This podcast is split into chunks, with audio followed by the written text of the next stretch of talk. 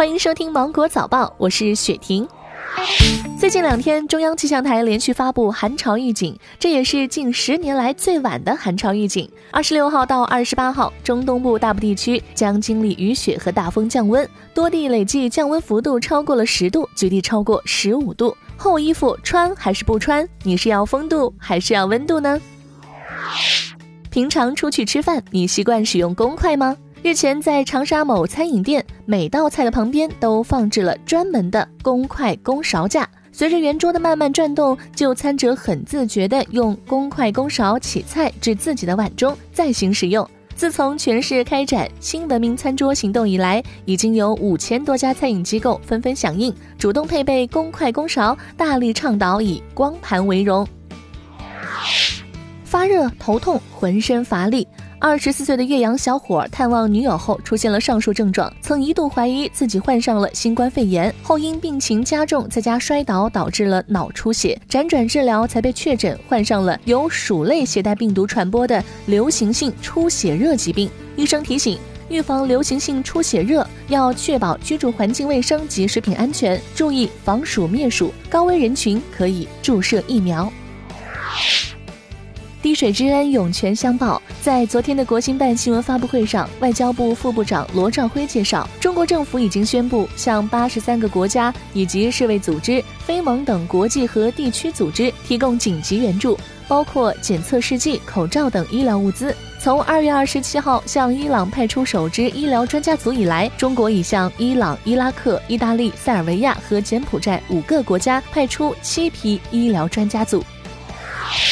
在经过两周的紧张工作后，当地时间三月二十五号下午，首批中国驰援意大利的抗疫医疗专家组顺利完成任务，启程回国。首批中国医疗专家组一行九人，在约两周的密集行程当中，先后前往了罗马、米兰等地，与一方分享防控及诊疗经验。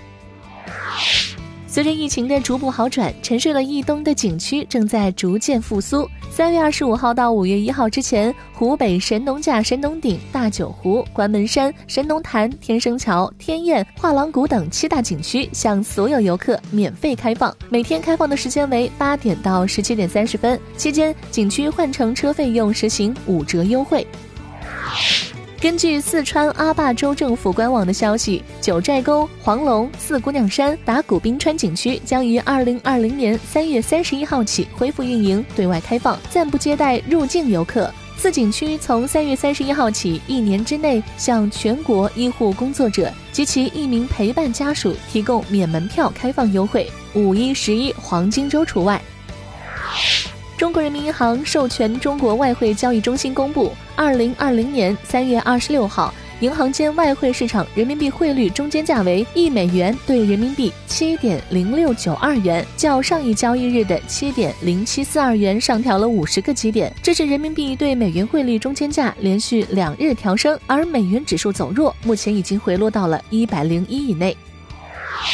报道称，苹果公司曾讨论将 5G iPhone 的发布时间推迟数月。知情人士表示，苹果公司正在讨论延期问题。摩根大通此前在报告中表示，苹果公司可能会将新款的 iPhone 的发布会推迟一两个月的时间。好了，以上就是今天新闻的全部内容。我是精英九五电台的雪婷，祝你度过美好的一天，拜拜。